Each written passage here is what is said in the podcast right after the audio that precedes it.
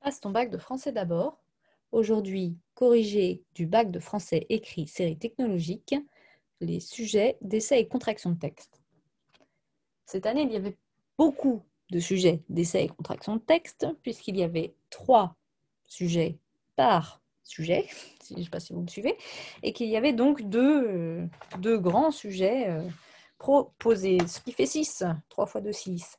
Donc, on avait à chaque fois, bien sûr, des textes de littérature d'idées, puisque euh, ne peut tomber pour cet euh, exercice que la littérature d'idées, euh, un sujet sur Montaigne, un sujet sur La Fontaine, pardon, je vais y arriver, et puis un sujet sur Voltaire. Alors, le premier sujet était le suivant. Comment surmonter les obstacles qui empêchent les cultures différentes de se rencontrer? Je vous propose un plan en trois parties. Première partie euh, qui correspond euh, à un premier obstacle. Premier obstacle tiré du texte pour lequel il fallait faire une contraction. Euh, il s'agissait d'un texte de, de Todorov, de Zvetan Todorov, La découverte de l'Amérique. et donc, dans ce texte, il était question notamment de la différence des langues. Donc, en première partie, on peut développer cette idée de différence des langues, qui est l'idée la plus simple, en fait, hein, en s'inspirant des problèmes d'interprétation, enfin d'apprentissage d'une langue étrangère qu'il n'existe pas de, pont entre les deux langues, qu'il n'existe pas évidemment donc de cours, de manuels, de, de méthodes, euh, qui est évidemment un, obstacle à la compréhension mutuelle euh, des, peuples. Deuxième euh, deuxième obstacle, les préjugés par rapport à l'étranger, c'est aussi ce qui est évoqué ici par, par l'auteur Todorov, mais qui peut faire un lien avec ce que vous avez lu dans Montaigne, dans Les Cannibales, puisqu'au début des Cannibales, Montaigne évoque le mythe de l'Atlantide, l'Atlantide, une île disparue dont ont parlé les anciens, donc à l'époque antique. Euh, et euh, lorsqu'ils ont découvert le Nouveau Monde, les, les, explorateurs et ensuite les, les savants se sont demandé s'il ne s'agissait pas de cette Atlantide disparue. Et puis bon, ils se sont rendus compte que non, vu la proportion de, l'île, qu'en fait était un continent. Euh, donc ça, c'est un deuxième point. Et puis le dernier point, troisième obstacle, l'ethnocentrisme, le fait que chaque peuple et chaque individu ait du mal à s'abstraire de son point de vue euh, centré au niveau d'une appartenance à un groupe. C'est un point de vue qu'a essayé de casser Montaigne dans des cannibales comme dans des coches, euh, puisqu'il a essayé de prendre la défense des Indiens, ou en tout cas de se mettre dans la peau d'un Indien pour essayer de comprendre quel était le regard de l'étranger sur euh, l'Europe, sur euh, l'espagnol conquistador, sur le portugais qui venait aussi conquérir, sur euh, le roi Charles IX quand il y a un Indien qui arrive à la cour de France et qui, rencontre ce roi qui est tout jeune et dont il s'interroge, euh, enfin dont il interroge la, jeunesse justement. On peut aussi à ce moment-là évoquer le regard étranger porté euh, sur notre civilisation propre, regard étranger qui est développé dans certaines fictions à visée argumentative comme celle de Voltaire dans Zadig par exemple. Voilà pour le premier sujet d'essai. Deuxième sujet d'essai, euh, sujet donc lié à, La Fontaine et qui s'intitulait L'imagination nous éloigne-t-elle du monde ou nous permet-elle de mieux le comprendre? Vous voyez que là, il y a deux parties, c'est assez simple. Donc, je vous conseille un plan en deux parties. Première partie, l'imagination nous éloigne du monde. Et puis, deuxième partie, l'imagination nous permet de mieux comprendre le monde. Car l'homme, il hein, faut quand même rajouter un petit truc, sinon c'est un petit peu sec. Euh, dans la première partie, il s'agira de trouver des exemples. En fait, c'est ça, hein, question de l'essai, c'est vraiment euh, chercher les exemples les plus pertinents. On peut euh, faire une première sous-partie sur Candide de Voltaire et l'idée que l'utopie de l'Eldorado, de l'Eldorado, a plutôt tendance à nous éloigner du monde qu'à nous le faire comprendre par l'imagination qui est déployée. Et euh, dans un petit b, on peut citer le pouvoir des fables de, La Fontaine, dans lequel euh, euh, La Fontaine déplore ce pouvoir justement du divertissement de la fiction. si Podane m'était compté, comme il comme il l'indique, il y prendrait un plaisir extrême, c'est-à-dire qu'il y a un danger à se faire séduire, à se laisser happer par les sirènes de la fiction aux dépens de la réalité du monde, pour mieux oublier le monde en fait. Dans une deuxième partie, donc l'imagination nous permet de mieux comprendre le monde, car l'homme, on peut d'abord euh, rappeler que néanmoins les fables, même si elles sont euh, plaisantes, même si elles développent des, histoires qui semblent parfois très éloignées de la réalité, elles, ont une visée satirique, argumentative, et que La Fontaine lui-même, quand il réécrit Le Corbeau et le Renard, une fable héritée d'Ésope et réécrite au Moyen Âge, notamment par Marie de France, il en fait vise les courtisans et euh, tout flatteur vit au dépend de celui qui l'écoute, c'est une, une, critique non pas là des courtisans, mais de, des seigneurs qui entretiennent ces courtisans et euh, qui vivent sur la flatterie des autres, euh, qui en dépendent. Et puis, dans un petit B, dans une deuxième sous-partie de la deuxième partie, on pourra euh, citer le texte qui était proposé pour la contraction de texte, puisqu'il s'agissait de mener une interrogation sur soi. C'était un texte d'Héloïse Lérété de Sciences Humaines, donc il s'agit d'une revue. Hein, euh, intitulé Les livres ont du pouvoir, pour montrer que euh, l'imagination déployée dans un texte de fiction menait à s'interroger sur soi et qu'en ce sens, le livre de fiction pouvait agir comme un miroir. Voilà pour le deuxième sujet. Troisième sujet du premier sujet, euh, à savoir un, sujet d'essai articulé à la lecture de Voltaire. Et euh, l'intitulé du sujet était N'apprend-on à réfléchir qu'en lisant des livres? Ça ressemblait un peu au texte précédent, donc vous pouviez aussi piocher dans le texte précédent, hein, euh, pour la, qui avait été donné pour la contraction. Alors, je vous propose là aussi un plan en deux parties. Tout d'abord, non, on n'apprend pas à réfléchir seulement en lisant des livres. C'est très pratique cette formulation parce que ça nous permet d'articuler bien l'antithèse. Et puis en deuxième partie, c'est pourtant un, moyen indépassable euh, pour, euh, pour réfléchir. Alors là, on va partir sur, euh, pour la première partie, une première sous-partie centrée sur l'ingénu, où on va remarquer que ce n'est pas en lisant des livres que l'ingénu apprend à réfléchir au départ, mais c'est à travers son voyage, son périple jusqu'à Paris, et les rencontres qu'il y fait notamment euh, le constat euh, qu'il dresse euh, des, des, agressions que subissent les protestants à l'époque du XVIIIe siècle, du début du XVIIIe siècle. Et cela le fait réfléchir évidemment. Par ailleurs, pour rendre le propos plus actuel, dans une deuxième sous-partie de la première partie, on relèvera que les moyens de communication modernes, audio, vidéo, c'est pas moi qui vais dire l'inverse ici, sont aussi des prolongements d'un apprentissage du monde euh, et qu'il s'oppose au strict euh, support textuel, au support livresque. On peut le trouver euh, aussi dans Candide, finalement, de Voltaire, où l'enseignement de Pangloss ne se fait pas seulement par la lecture de livres, mais aussi par l'accompagnement de son élève dans des périples tous plus périlleux, d'ailleurs, les uns que les autres, notamment lorsqu'ils sont à Lisbonne, qui est un tremblement de terre, et qu'ils manquent de périr dans ce tremblement de terre, et, et ensuite ils sont encore l'objet de la vindicte. euh, de bien des gouvernants et euh, ils sont souvent justement accusés, voire euh, il manque de, peu d'être exécutés. dans la deuxième partie de cet essai, on développera l'idée que c'est pourtant un moyen indépassable, le livre, pour faire réfléchir.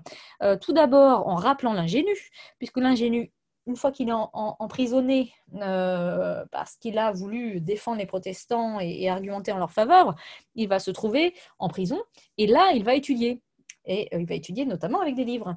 Euh, donc cela euh, permet de, répondre vraiment frontalement à l'argument précédent. Et puis en petit b du grand 2, on, là on citera le texte pour lequel vous aviez une contraction à faire, donc le texte d'Antoine Lilti intitulé Lumière peut éduquer le peuple, tiré de l'histoire qui est là aussi un magazine. Euh, en 2019. Il y faisait référence à beaucoup de choses, notamment à Kant et à Lafclarong, mais aussi à Rousseau et euh, à l'Émile et au contrat social. Euh, néanmoins, ce qui est important, c'est sans doute le dernier paragraphe sur le rapport au livre et le fait que le livre introduit un rapport au savoir qui, qui favorise la distance critique davantage que d'autres supports. Donc voilà pour ce troisième sujet. C'était donc le, premier lot qui vous était proposé. Et puis il y avait un deuxième lot, deuxième lot d'essais, euh, dont le premier était encore articulé à Montaigne et le sujet en était, le libellé en était. Selon vous, les voyages sont-ils l'occasion de rencontrer d'autres cultures? Là aussi, je proposerai un plan en deux parties. D'abord, les voyages sont l'occasion de rencontrer d'autres cultures, et puis ensuite, on va faire la, négative. Les voyages ne permettent pas de rencontrer d'autres cultures, alors ça va être un peu périlleux, mais vous allez voir. Euh, dans une première partie, ils sont l'occasion de rencontrer d'autres cultures. On va bien sûr partir en, sous-partie numéro 1 des explorateurs du Nouveau Monde, tels qu'ils ont été euh, d'ailleurs euh, portraitisés, racontés par Todorov dans le texte du premier lot de sujets. Il ne faut pas hésiter hein, dans ces cas-là à, se nourrir de tous les textes qu'on vous donne. Hein. Il, y a eu tellement de textes à donner que c'était une, une, source, une ressource pour les exemples euh, même si vous n'aviez pas révisé, vous aviez tout pour trouver des exemples quand même. Donc là, c'était quand même un texte dans lequel vous pouviez puiser si jamais vous n'aviez pas les connaissances euh, pour pouvoir dire que ces voyages-là euh, d'exploration d'un nouveau monde ont été l'occasion évidemment d'enfoncer d'autres cultures.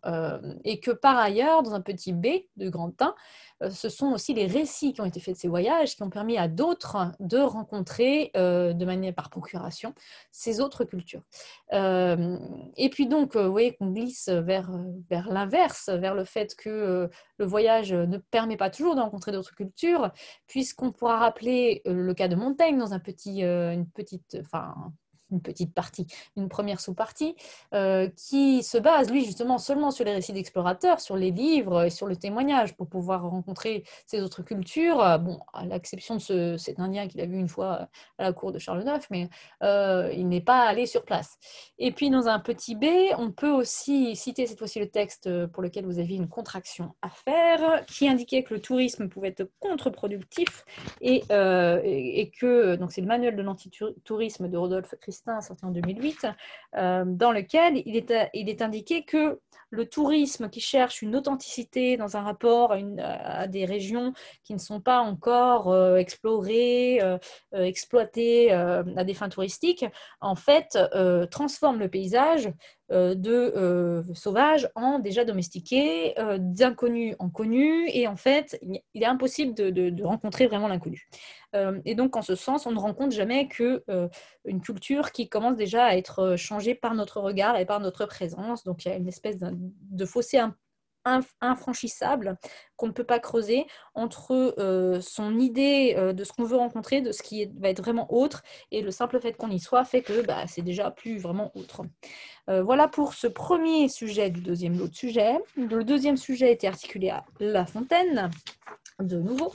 Euh, et il était formulé comme suit. Parler de l'animal, est-ce forcément parler de l'homme? Là encore, plan de partie. Première partie, parler de l'animal, c'est parler de l'homme. Bon, bah voilà, hein, on exemplifie. Et puis deuxième partie, parler de l'animal, euh, j'ai envie de vous dire, c'est parfois parler seulement de l'animal, et c'est déjà pas mal. Euh, donc dans une première partie, on va pouvoir citer en petit a l'animalisation dont il est question d'ailleurs dans le texte pour lequel vous avez une contraction, en disant que l'homme peut être une bête, notamment, c'était l'exemple cité, Hein. Euh, Ovide en fait le récit dans les Métamorphoses avec euh, Actéon qui se transforme en cerf parce qu'il a surpris Artémis ou Diane, c'est même la même personne, euh, nue. elle le transforme en cerf et il va se faire manger par ses chiens. donc l'homme peut être une bête, mais finalement, en faisant ça, Artémis euh, rend à Actéon euh, quelque part sa vraie apparence, puisqu'elle estime qu'il ne s'est pas comporté en homme, mais en animal, euh, en étant voyeur. Et puis en, deuxième, sous-partie, on pourra parler du zoomorphisme et de la personnification, c'est-à-dire quand on, traite les animaux comme des êtres humains, c'est aussi un, élément qui avait été indiqué dans le texte soumis à contraction, pour indiquer que les animaux peuvent être des symboles des défauts humains. Ainsi, Renard, qui est l'exemple enfin l'allégorie de la ruse euh, dans le roman de, Renard notamment. Donc, euh, parler de l'animal, c'est parler de l'homme de manière euh, indirecte. Mais, deuxième partie, parler de l'animal, c'est parfois tout simplement parler de l'animal, puisque dans une première sous-partie, on rappellera qu'en fiction, on a de plus en plus de récits de collaboration homme-animal, voire même l'adoption d'un point de vue animal par le narrateur, par l'auteur. On pensera par exemple à Cro-Blanc de Stevenson ou L'appel de la forêt du même Stevenson, où on adopte, euh, pour L'appel de la forêt euh, en tout cas, euh, le point de vue du loup, du chien-loup. on a donc aussi cette dimension de collaboration homme-animal dans Le collier rouge de, de Jean-Christophe Ruffin, où c'est un chien qui va être décoré pour son héroïsme pendant une guerre. Et donc en fait, euh, l'animal ne dit pas seulement quelque chose de l'être humain, mais il dit aussi quelque chose de l'animal en l'être humain de l'importance de, cette, de ce lien avec une autre espèce que la nôtre. Et dans un dernier, un dernier temps, dernière sous-partie de la deuxième partie, on pourra parler des limites de l'humain, de manière de parler de l'animal, c'est aussi parler des limites de l'humain avec une autre métamorphose, qui n'est plus celle des métamorphoses d'Ovide, mais celle de Kafka, la métamorphose de, Kafka, euh, où euh, un personnage se réveille le matin en étant transformé en grosse blatte, en gros cafard. Euh, bien sûr, c'est surprenant pour lui, hein, et, on comprend que euh, euh, il touche à la limite de son humanité et en même temps, il se voit révéler comme ça ce qui est essentiel à son humanité. Qu'est-ce que c'est qu'être un être humain? Est-ce que c'est euh, avoir un corps? Humain ou est-ce que c'est avoir une conscience et essayer d'interagir avec le monde? Et c'est sans doute la, seconde réponse qui est la meilleure selon Kafka. Et puis le dernier essai, le dernier sujet, euh, on retrouve Voltaire. Et cet essai, c'est le suivant, se pose-t-on aujourd'hui les mêmes questions que celles qui préoccupaient les écrivains des Lumières? C'était adossé un texte encore euh, d'Antoine Lilti intitulé L'héritage des Lumières dans une revue, les grands dossiers des sciences humaines. Euh, on va y répondre par deux grandes parties. La première partie qui reprend le libellé, on se pose aujourd'hui la même question que celle qui préoccupait les écrivains des Lumières. Et une deuxième partie qui va s'en dissocier un peu en disant qu'on s'en pose d'autres des questions, hein, euh, et c'est souvent lié au changement d'époque. Bon, les, arguments des grandes parties dans un essai, c'est pas vraiment là où on vous attend. Euh, on vous attend davantage dans les arguments des sous-parties et la précision et l'analyse des exemples. Euh, et puis leur pertinence, leur cohérence. Donc, dans une première sous-partie de la première partie, on pourrait indiquer que la question du bonheur individuel, qui est au centre de l'idéologie des Lumières, enfin du mouvement des Lumières en tout cas, euh, est toujours euh, au centre de, de nos préoccupations, puisque Candide de Voltaire était déjà un personnage qui arrivait à la morale suivante, qui était qu'il fallait cultiver son jardin, c'est-à-dire plutôt que de se débattre dans le monde et chercher à à se mêler de politique, euh, à faire respecter la justice euh, et à changer le cours des choses, il vaut mieux commencer par, euh, bah, s'occuper de soi et de mettre en ordre chez soi. Et puis la deuxième sous-partie de cette première partie, c'est la question du progrès de l'humanité, qui était aussi au cœur des, Lumières et qu'on retrouve dans l'ingénu vis-à-vis de la justice et de la tolérance religieuse, puisque l'ingénu est un personnage qui se qui se révoltent face à cette injustice. En l'occurrence, c'est la répression que connaissent les protestants euh, au XVIIIe siècle, hein, suite à la révocation de l'édit de Nantes. Euh, et, donc, c'est évidemment une question qui se pose encore de manière très, très aiguë, hein, la question de la tolérance religieuse. Euh, la deuxième partie, c'est la partie, on va dire, qu'il y a d'autres questions que nous nous posons aujourd'hui qui ne préoccupaient pas les écrivains des Lumières et que c'est beaucoup lié au changement d'époque. On peut ici tirer des indications du texte pour lequel vous avez une contraction à faire, euh, qui indique, euh, par exemple, depuis deux siècles, la raison a trouvé ses limites euh, et qu'il y ait question d'émancipation ou d'aliénation de la raison. Donc ici, la question, c'est celle des limites de la raison. Euh, on croyait aveuglément, on va dire, en la raison, euh, la lumière. pendant les Lumières, on pensait que la raison était inattaquable, euh, qu'elle avait le dernier mot sur tout. Et aujourd'hui, on arrive à une ère du soupçon généralisé, une ère du, complotisme généralisé, où les arguments rationnels ne suffisent plus. et il y a une vraie interrogation qui n'était pas celle des Lumières en tout cas à première vue, on pourrait toujours discuter. Euh, la deuxième sous-partie et dernière sous-partie porte sur la technologie, la peur du progrès, là où les Lumières craignaient le progrès, euh, non, au contraire, où les Lumières euh, prisaient le, progrès, nous, nous le craignons. C'est-à-dire que nous sommes arrivés à un point de développement technologique euh, qui, bah, selon le mythe de Prométhée, hein, on arrive à, ce qu'on ait l'impression de payer comme un châtiment les effets, les conséquences des technologies que nous avons développées. Et on a l'impression d'un recul de la foi dans la technique qui ne, change rien d'ailleurs au développement technologique. Hein. On continue encore plus et encore plus à développer des techniques et des technologies, euh, alors même qu'on en voit de plus en plus aussi les, le contre-coup et les conséquences néfastes. Euh, donc on a ce problème de rapport aux technologies et à la technique et au progrès technique en général. Voici pour ces pistes de corriger. J'espère qu'elles vous serviront, serviront à vous situer par rapport à ce que vous avez pu faire hier. Et je vous souhaite à tous du succès, évidemment, au moment de recevoir vos notes.